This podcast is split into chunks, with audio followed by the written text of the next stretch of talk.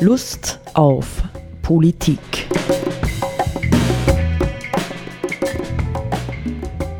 Liebe Hörerinnen und Hörer des Freien Radios Freistadt, Sepp Kiesenhofer und Roland Steidl begrüßen Sie wieder zu einer neuen Sendung Lust auf Politik.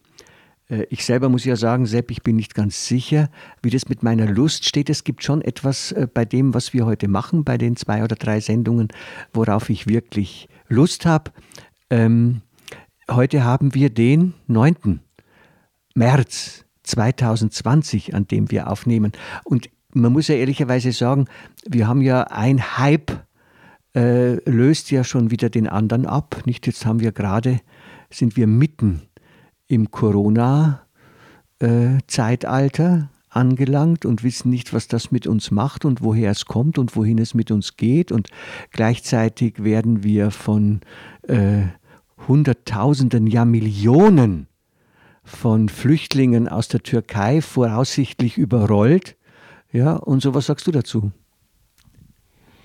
Du stellst Fragen. ja, ich meine, das, ist, das sind natürlich Phänomene. Also zum Beispiel einerseits das äh, mit dem Coronavirus. Also das, das meines, für mich ist es schwer einzuordnen, weil ähm, wir wissen zu wenig wahrscheinlich jetzt noch, zumindest darüber, wie sich dieses Virus entwickeln wird. Also weil Viren mutieren ja ständig anscheinend.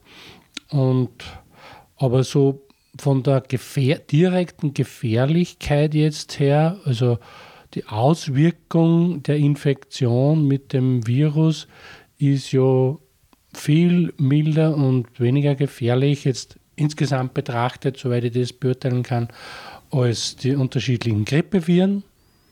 An der Grippe sterben ja viel mehr Leute insgesamt als bisher an diesem Coronavirus gestorben sind.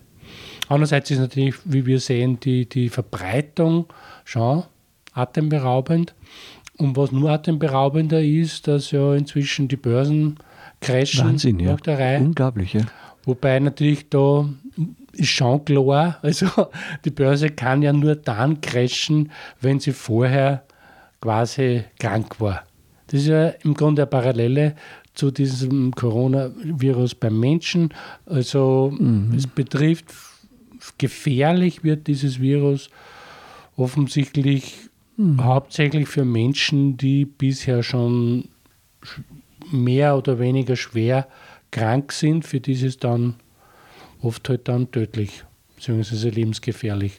Und so ähnlich, also würde ich auch sagen, diese Geschichte mit den Börsen, also ist ja insofern ähm, leicht nachvollziehbar, weil sozusagen die Tatsache, dass die Kurse der Börse weit überhöht waren oder sind, ähm, eh bekannt war vorher und diese Virusepidemie jetzt quasi der Funke ist, die etwas ins Lot bringt, was vorher schon ähm, ja, ziemlich aus dem Lot war. Ja? Ja, das ist das eine. Und das andere mit den Flüchtlingen.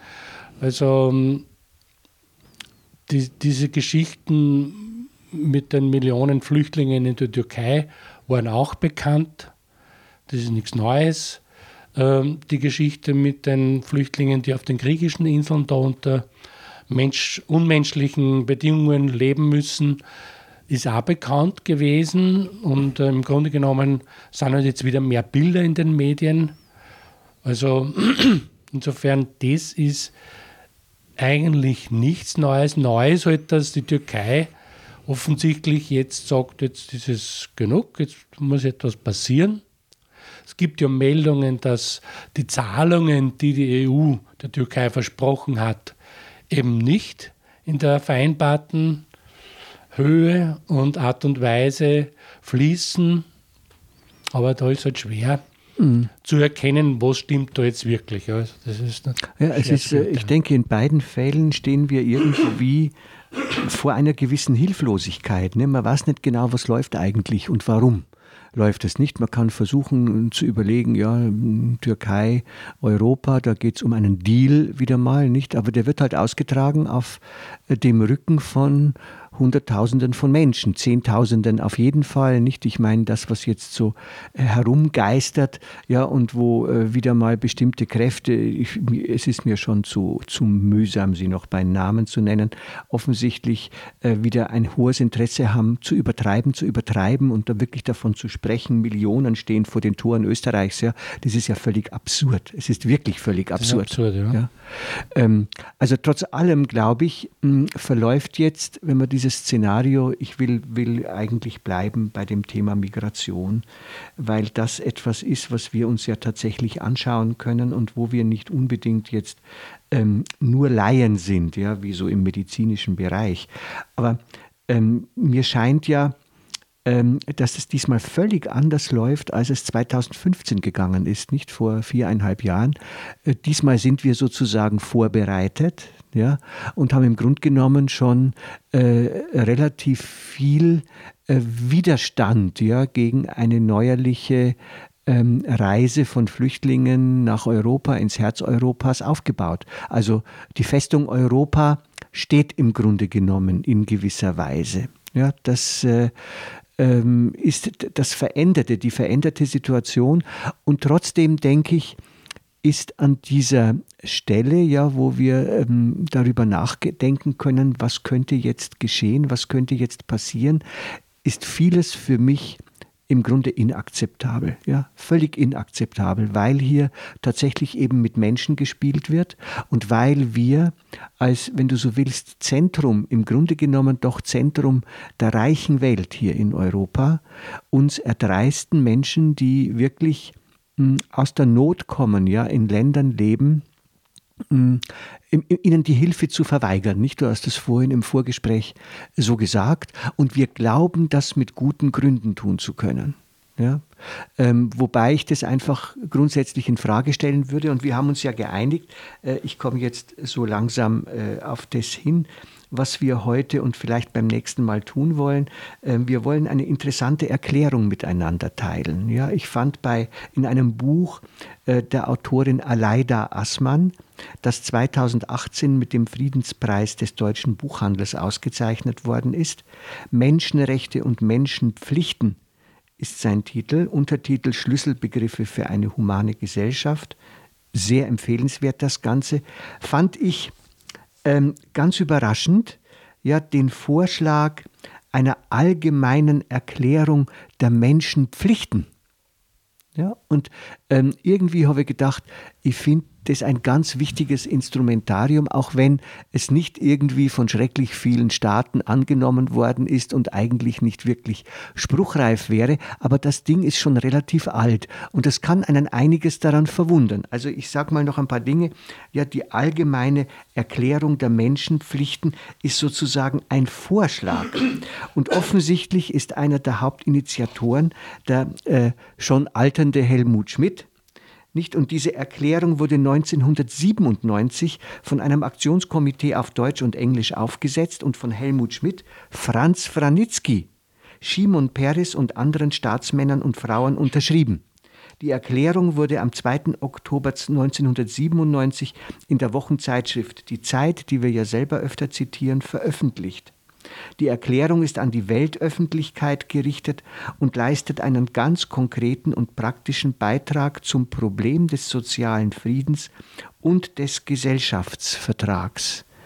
Nicht, also die Aleida Assmann veröffentlicht das 2018 oder 2017 und kommentiert hier vielleicht noch diese kleine Passage, bevor wir dann ähm, langsam in den Text hineingehen.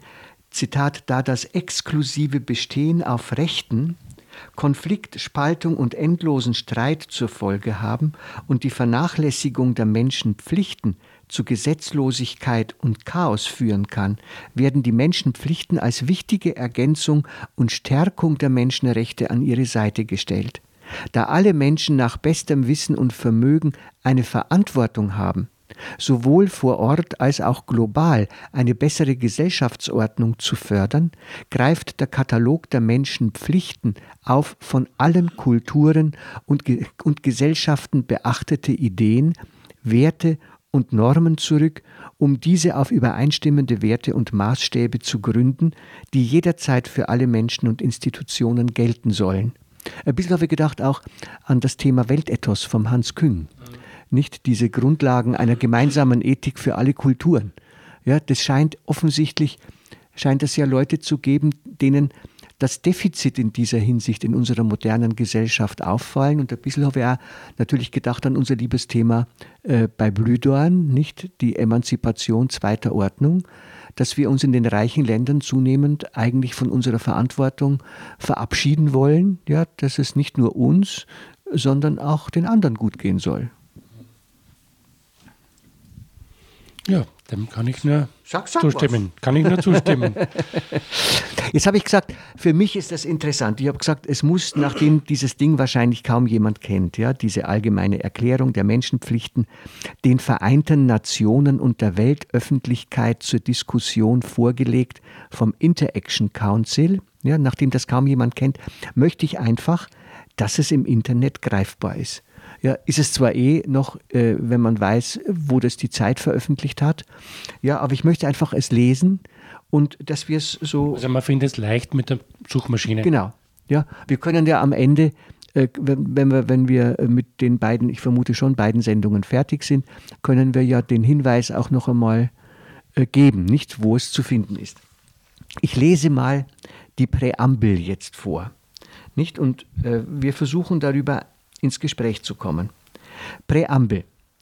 Da die Anerkennung der allen Mitgliedern der menschlichen Familie innewohnenden Würde und der gleichen und unveräußerlichen Rechte die Grundlage für Freiheit, Gerechtigkeit und Frieden in der Welt ist und Pflichten oder Verantwortlichkeiten einschließt, da das exklusive Bestehen auf Rechten Konflikt, Spaltung und endlosen Streit zur Folge haben und die Vernachlässigung der Menschenpflichten zu Gesetzlosigkeit und Chaos führen kann, da die Herrschaft des Rechts und die Förderung der Menschenrechte abhängen von der Bereitschaft von Männern wie Frauen, gerecht zu handeln, da globale Probleme globale Lösungen verlangen, was nur erreicht werden kann durch von allen Kulturen und Gesellschaften beachtete Ideen, Werte und Normen, da alle Menschen nach bestem Wissen und Vermögen eine Verantwortung haben, sowohl vor Ort als auch global eine bessere Gesellschaftsordnung zu fördern, ein Ziel, das mit Gesetzen, Vorschriften und Konventionen allein nicht erreicht werden kann, da menschliche Bestrebungen für Fortschritt und Verbesserung nur verwirklicht werden können durch übereinstimmende Werte und Maßstäbe, die jederzeit für alle Menschen und Institutionen gelten, deshalb verkündet die Generalversammlung der Vereinten Nationen diese allgemeine Erklärung der Menschenpflichten. Nicht die allgemeine Erklärung der Menschenrechte beginnt ganz genauso mit einem urlangen Satz. Jetzt geht es weiter hier in diesem Vorschlag der allgemeinen Erklärung der Menschenpflichten. Sie soll ein gemeinsamer Maßstab sein für alle Völker und Nationen mit dem Ziel, dass jedes Individuum und jede gesellschaftliche Einrichtung dieser Erklärung stets eingedenk, zum Fortschritt der Gemeinschaften und zur Aufklärung all ihrer Mitglieder beitragen mögen. Wir, die Völker der Erde, erneuern und verstärken hiermit die schon durch die allgemeine Erklärung der Menschenrechte proklamierten Verpflichtungen, die volle Akzeptanz der Würde aller Menschen, ihrer unveräußerlichen Freiheit und Gleichheit und ihrer Solidarität untereinander. Bewusstsein und Akzeptanz dieser Pflichten sollen in der ganzen Welt gelehrt und gefördert werden.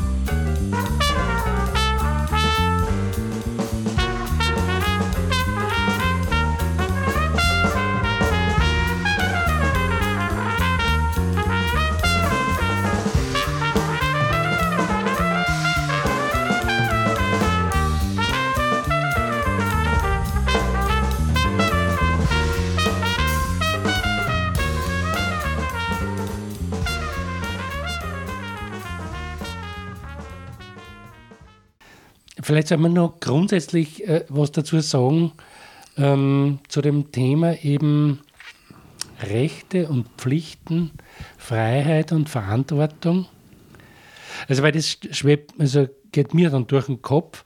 Ähm, wir lesen ja diesen Text in einer Situation, in einer welthistorischen Situation, die ganz stark geprägt ist von ähm, der Ideologie des neoliberalen Kapitalismus, die ganz stark auf, dem, auf den Rechten oder der Freiheit des einzelnen Menschen aufbaut.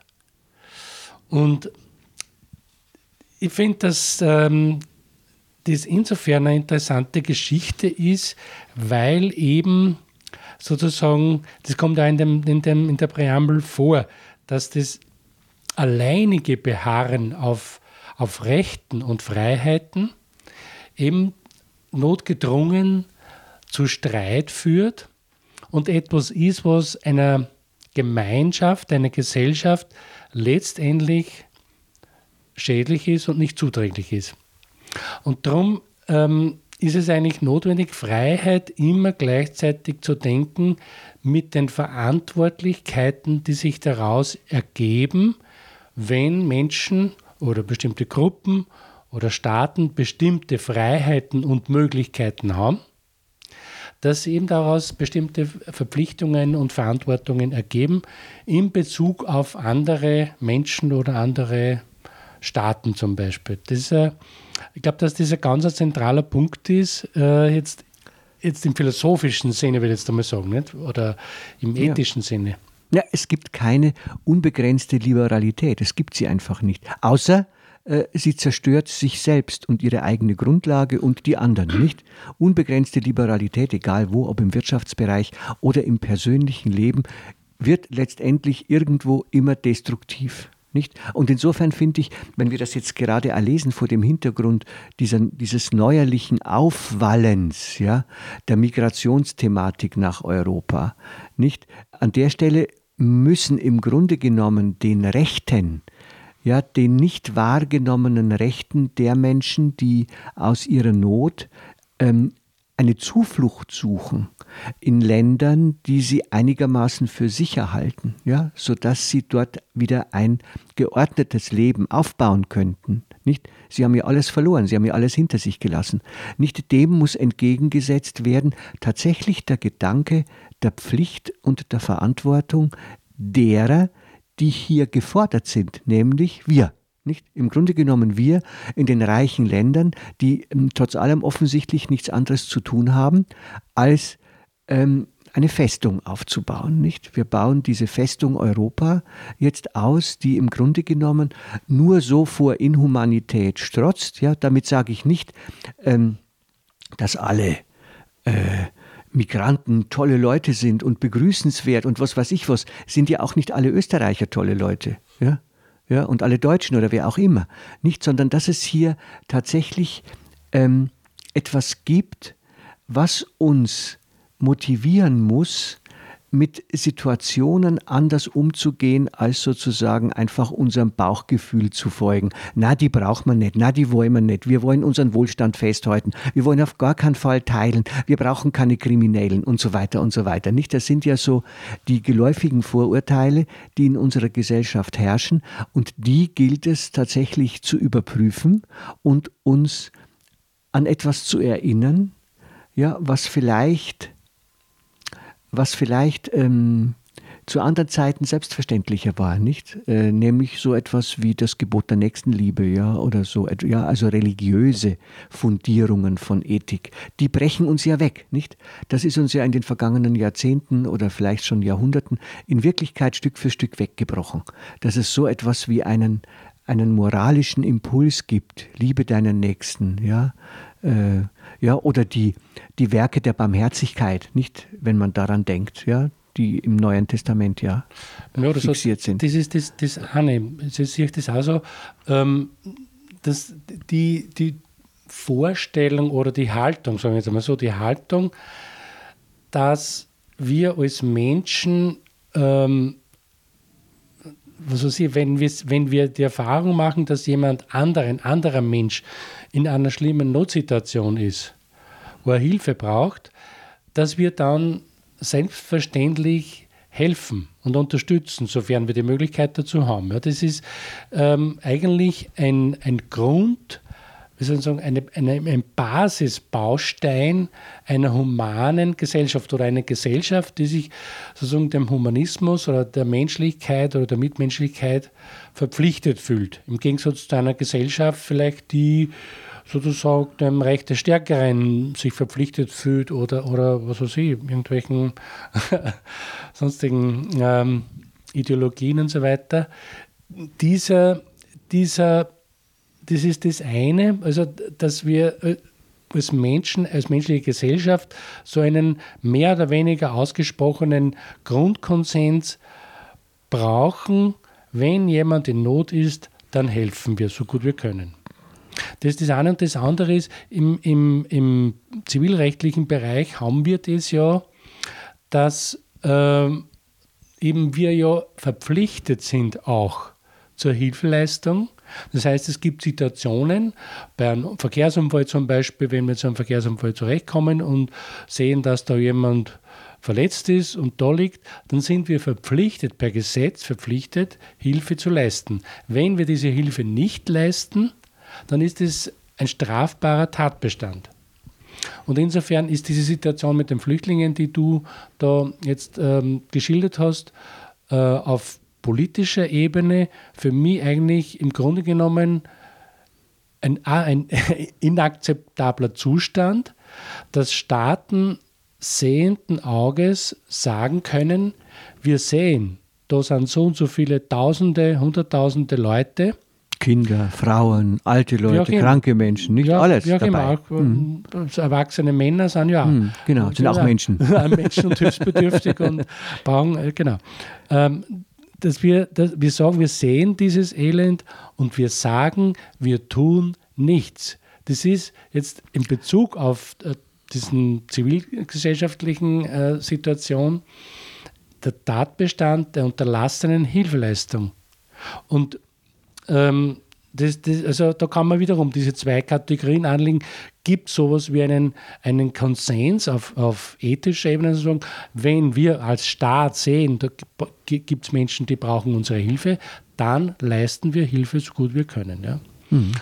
Und auf der anderen Seite eben äh, kann man ja sagen, eigentlich müssten ja Staaten verpflichtet sein und das sind sie ja eigentlich auf, also durch die Genfer Konvention haben sich die Staaten verpflichtet, dort, wo Menschen unter bestimmten Umständen flüchten, haben sie das Recht, äh, um Asyl anzusuchen. Dann haben sie das Recht auf ein Verfahren. Und die Staaten, bei denen dieses Asylgesuch gestellt wird, haben die Pflicht, ein ordentliches Verfahren zu führen und wenn die Gründe erfüllt sind, die Asylgründe, auch Asyl zu gewähren. Das ist eine Pflicht.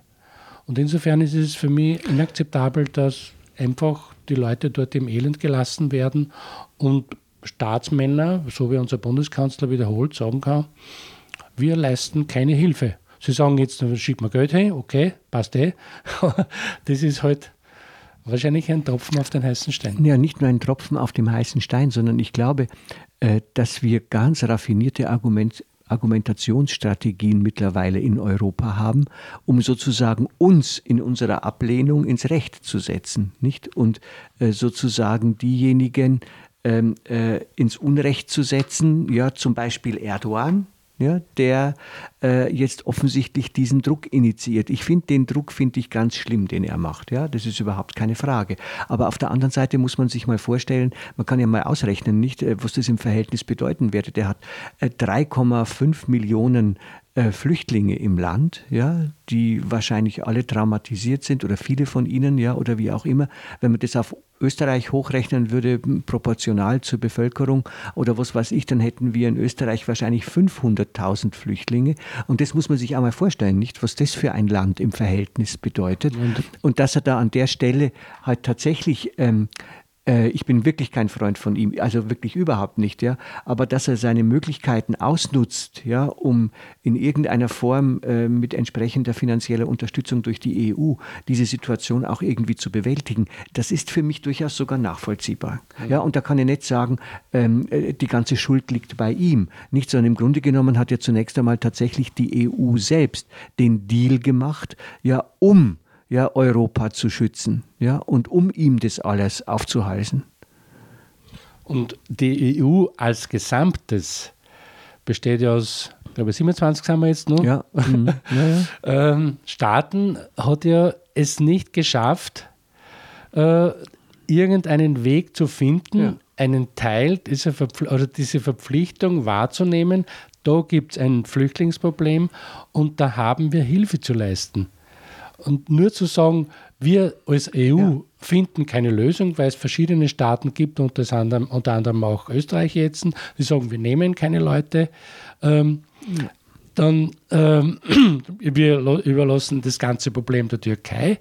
Äh, ist ja auch keine Lösung. Also da Nee, ja, und das Schlimme ist was, äh, dadurch, dass ähm, Österreich mittlerweile immer zu den großen Verweigerern von Humanität zählt, ja, ob das die namhaften FPÖ-Politiker sind oder der Bundeskanzler, ja, auf jeden Fall überschreiten wir permanent rote Linien, ja, und machen denen, ja, und machen denen, die eben auch Nein sagen wollen, es immer leichter, ja, während es ja genug Leute gibt, ob das österreichische Städte sind, ja, ob das deutsche Städte sind. Deutschland nimmt jetzt ja doch, glaube ich, anderthalbtausend äh, Frauen und Kinder oder so und kranke Leute auf, macht es permanent leichter, den anderen auch Nein zu sagen, auch weil die dann unter den Druck ihrer Bevölkerungen kommen, ja. Schaut euch doch Österreich an.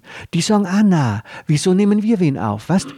Ja, das ist sozusagen dann der Freibrief zunehmend für andere Länder auch, äh, sozusagen sich weiter an der Fortsetzung der Inhumanität zu beteiligen. Aber man sollte nicht unerwähnt lassen, dass es ja viele, viele Bürgermeister in Österreich ja, gegeben hat, ja. die äh, gesagt haben, wir nehmen Leute auf. Es hat äh, eine Stellungnahme gegeben, eine diesbezügliche in Kärnten, wo die evangelische Kirche, die katholische Kirche die muslimische Glaubensgemeinschaft einen Brief an den Bundespräsidenten, glaube ich, geschrieben haben, wo sie dafür plädieren, Hilfe zu leisten. Es hat einen Aufruf und einen Brief gegeben von Künstlern, Köhlmeier und so weiter, haben sie da diesbezüglich geäußert. Also es gibt Äußerungen in der Gesellschaft, die da durchaus anderer Meinung sind als zum Beispiel unser Bundeskanzler. Ja, lieber Sepp, jetzt haben wir gerade mal geschafft, die Präambel zu lesen. Wir müssen also zwangsläufig auf jeden Fall eine weitere Sendung machen zu den 19 Artikeln. Ähm, ja, das wird dann einfach nächste Woche kommen. Das steigert natürlich jetzt die Spannung unserer Zuhörer und Rinnen, auch die nächste Sendung genau. wieder anzuhören. Ja, genau. Gut, auf Wiederhören. Auf Wiederhören.